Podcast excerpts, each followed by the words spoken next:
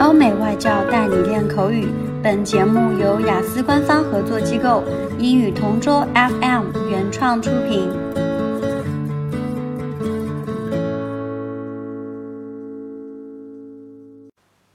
Describe an experience when the vehicle you were in broke down during your journey.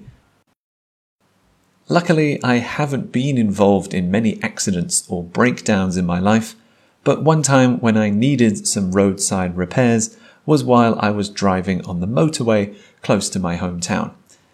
I hadn't had any problems with my car before. The car that I was driving was a small hatchback with a relatively small engine and small-ish wheels, so it was capable of medium length journeys, although it was most suited to narrow city streets. I remember driving by myself and I remember smelling a strange odor. At first, I thought it was coming from another vehicle, but after driving a few more kilometers, I realized that it was actually coming from my car.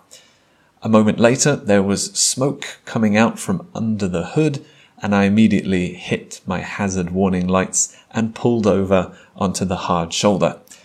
The smell was terrible, and there was also oil leaking under the engine onto the tarmac.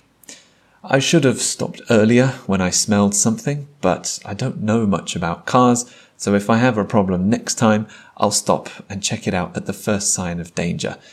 Thankfully, the roadside assistance company managed to repair the car and fix the problem on the side of the road, so I could continue my journey.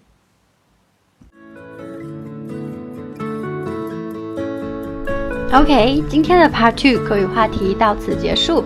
想要免费获取五到八月雅思口语完整题库和口语素材的小伙伴，可以关注我们微信公众号“英语同桌”，回复关键词“口语题库”就可以啦。